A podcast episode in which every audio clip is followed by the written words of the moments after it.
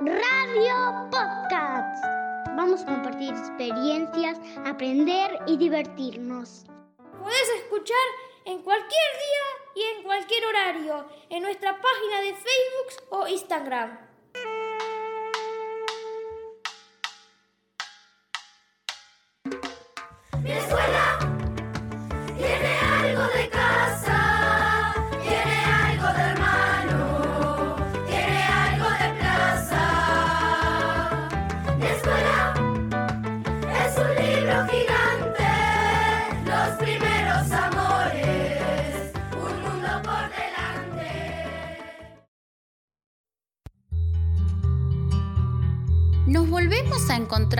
Luego de un tiempito. Dejamos a Radio Podcast por culpa del famoso bichito. Volvimos muy felices. La audiencia nos estaba pidiendo. Se encuentran preocupados. ¿Qué es lo que les ha pasado? Este grupo es muy positivo. Volvemos todos juntos a compartir aprendizajes nuevos, pero esta vez con más impulso.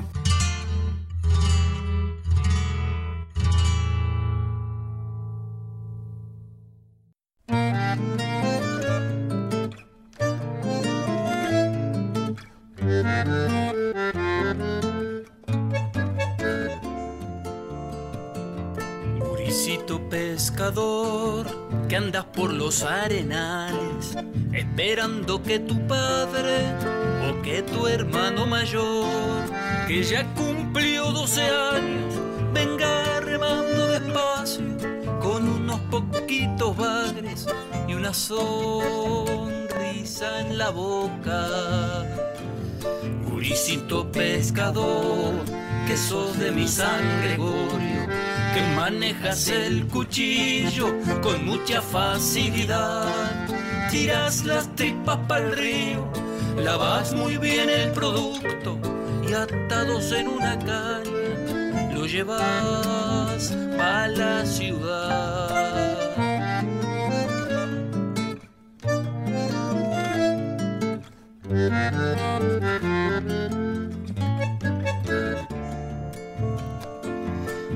Pescador, dejas la huella en la arena, calculando bien la venta, si a todos los colocas.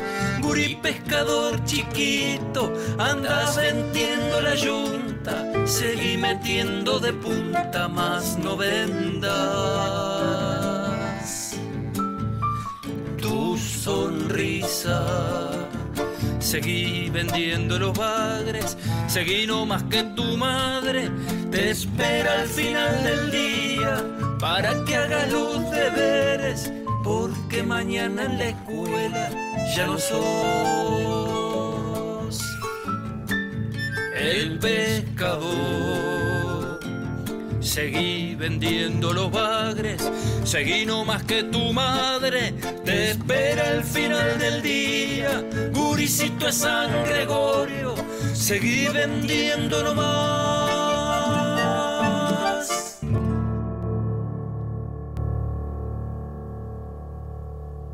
¿Recuerdan la consigna de nuestro último programa?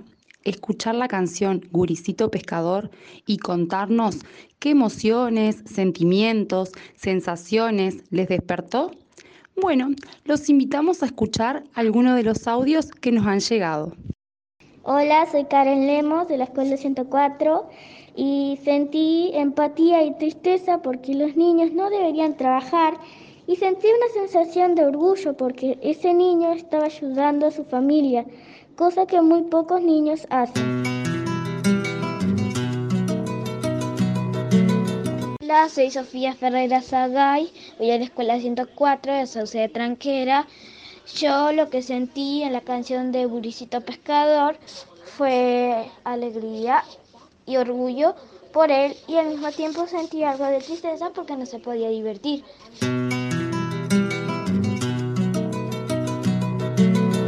Me llamo Sebastián, soy de la escuela 75. A mí me produce tristeza porque sale a vender antes de jugar con como otros niños.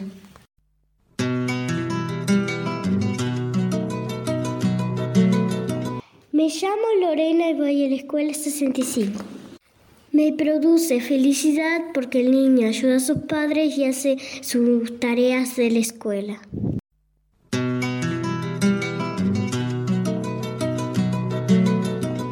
Me dio un poco de tristeza porque tiene mucho trabajo y es muy chiquitito.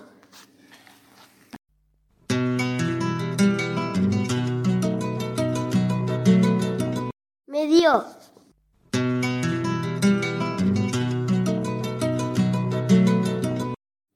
Me gustó porque el niño iba a pescar.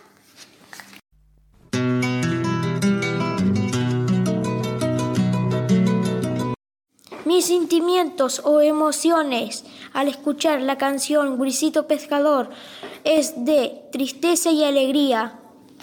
Tristeza porque pesca poco y gana poco. Alegría porque la canción está linda y es tranquila.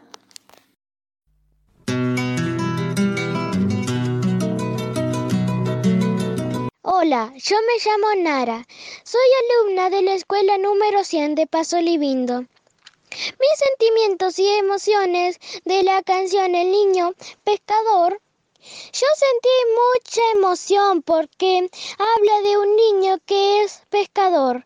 Sale a pescar para vender y poder ayudar a sus padres con tan solo 12 años.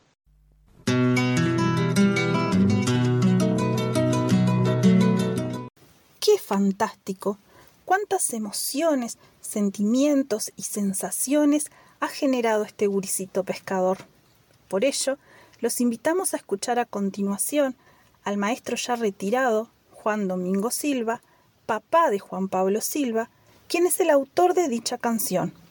Él nos brinda su testimonio de cómo y por qué surgen estos tan conmovedores versos. La historia de, esta canción, eh, Guricito Pescador, tiene que ver con una, con una experiencia personal. Y es una canción que tiene 40 años. Fue, esto sucedió en el, en el año 80. En el año 80, yo era un gurí, recién rompiendo el cascarón del magisterio, me habían dado un, cartoncito rectangular que decía diploma de maestro o título de maestro. Y allá me fui a San Gregorio de Polanco.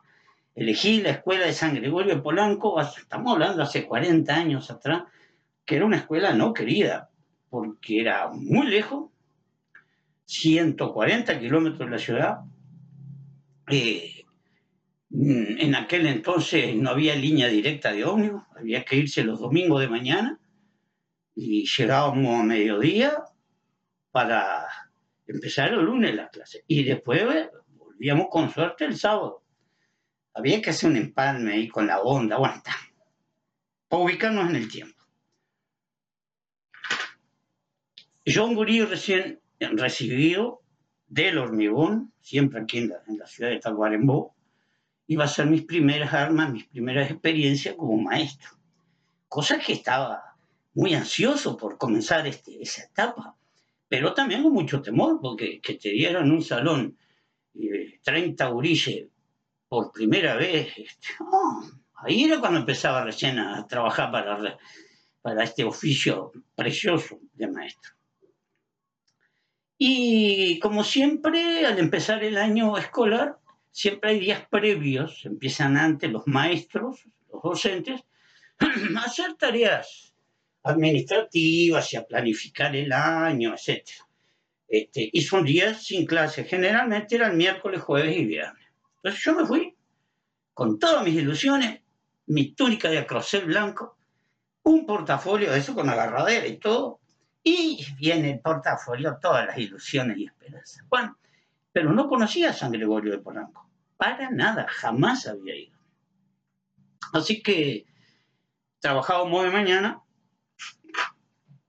y de tarde, este, como eran unos días preciosos de otoño, antes de empezar las clases, los primeros días de marzo, Me fui hasta el río, porque San Gregorio es un río como mar, aquello, ¿no? El agua artificial. Y yo no conocía. Y a medida que me acercaba, habían unos barrancones de arena y unas dunas y unos médanos tremendos. Todo aquello para mí era novísimo. Y bueno, y, un par de cuadras de distancia en la orilla del río,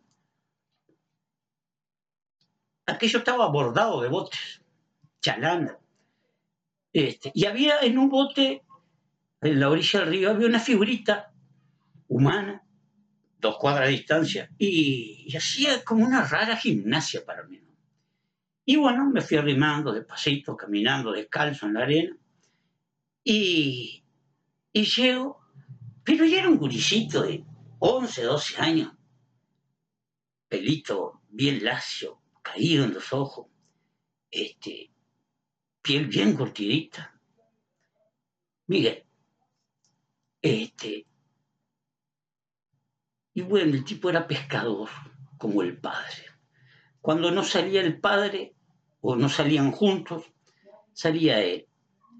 Con 11, 12 años, iba por el río, recorría el espinel, encarnaba, traía, y allí mismo en la orilla, en la ribera, él abría los bagres, que era lo que generalmente se pescaba en esa época, este, los limpiaba, los lavaba, y en aquella época era este, tan normal ver en, la- en las calles de San Gregorio pasar de tardecita sobre todo a los vendedores de pescado. Y los vendedores de pescado, este, como este Uri, después lo vi, lo vi que pasó frente a, a la casa donde yo alquilaba, llevando en una caña, una caña así, eh, arriba del hombro, y adelante de la caña atado, no con piola, con uno, como una envira vegetal, los bagres limpios, fresquitos, de a dos,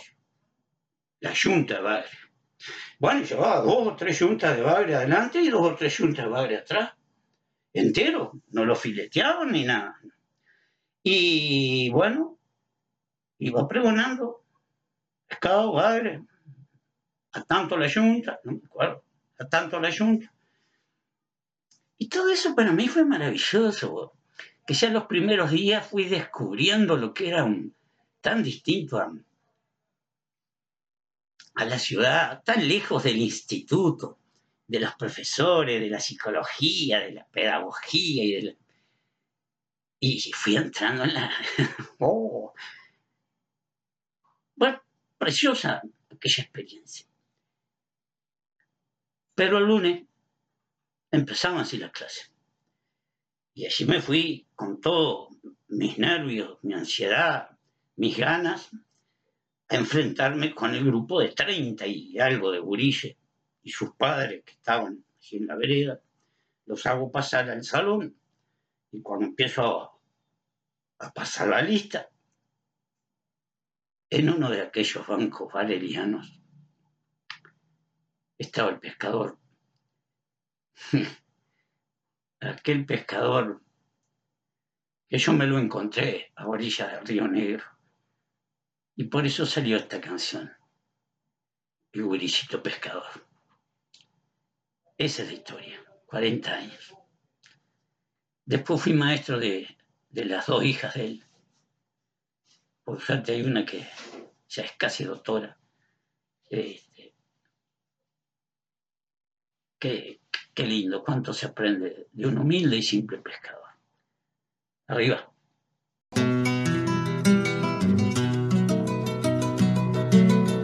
Te invito a que vuelvas a escuchar la canción Guricito Pescador, prestando atención a los instrumentos.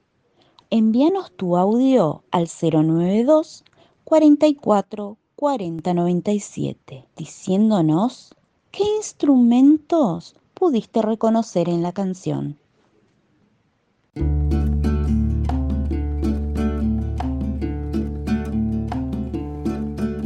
Estaba la jirafa sola con su tambor.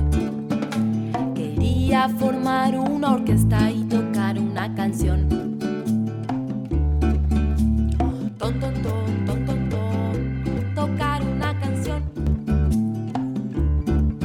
De repente llegó el oso tocando su acordeón. Empieza a sonar la banda, escuchen con atención. Guau, guau, guau, ton, ton, ton, el acordeón y el tambor. Se juntan los animales con sus notas musicales. Esta es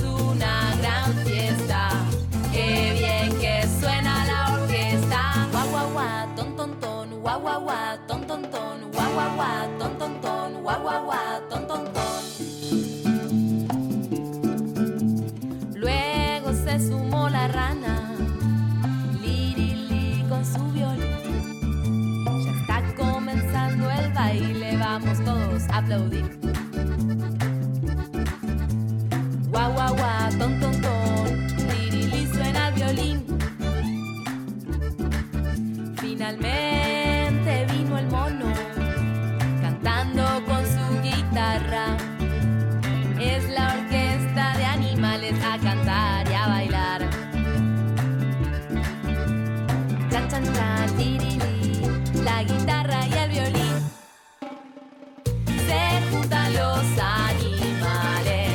con sus notas musicales. Esta es una gran fiesta.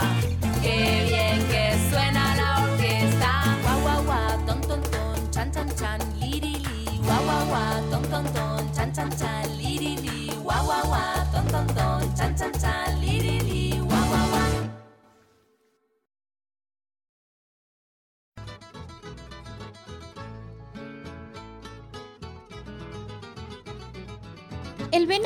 disfruta del verde del campo. Prueba hojas tiernas entre zancos y zancos. La cotorra despliega sus brillantes plumas, que junto a su canto son un encanto. La tortuga morrocoyo con su hermoso caparazón camina lentamente como si fuera el ritmo de una canción. La ranita muy bandida en el tajamar suele estar. Disfruta de los estanques cazando insectos sin parar.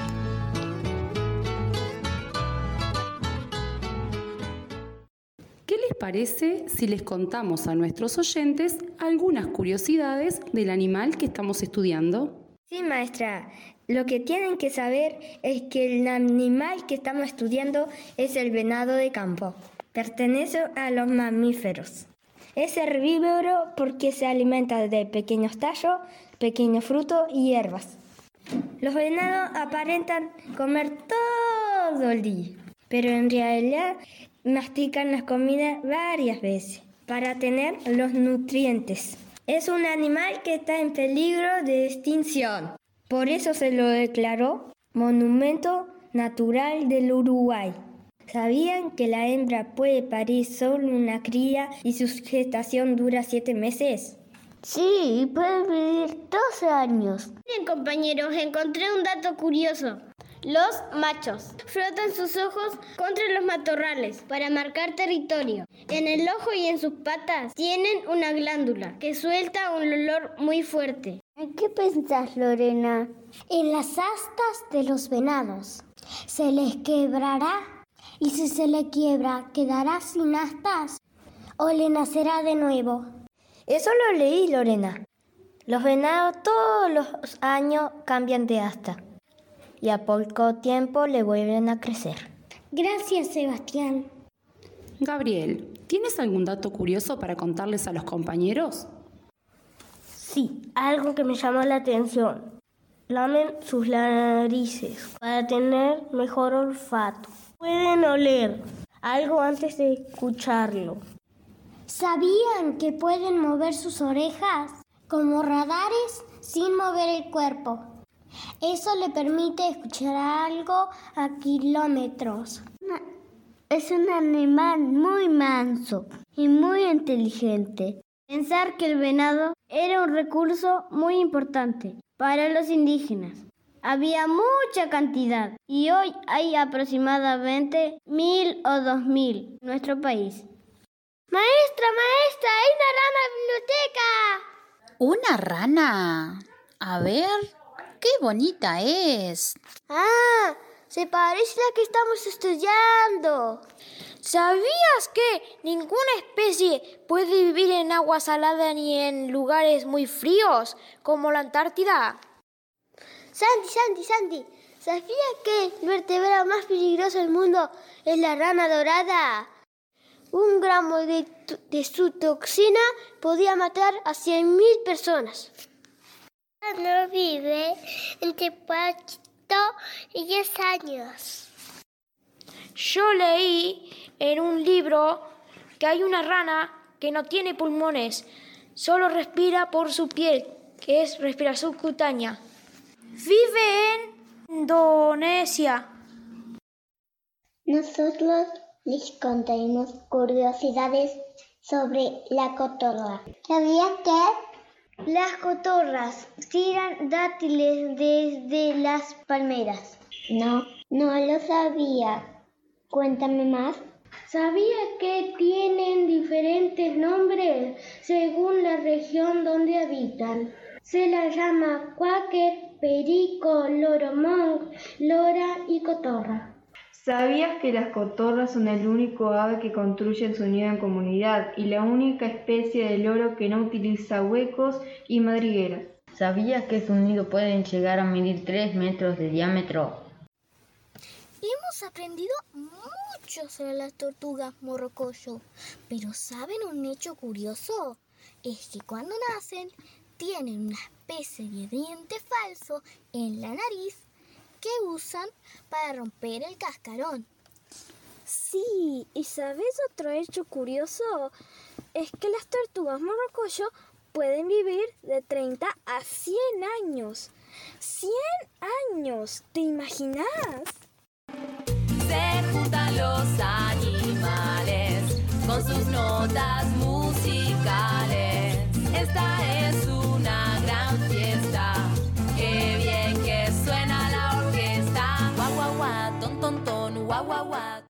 Y de esta forma nos despedimos hasta el próximo programa.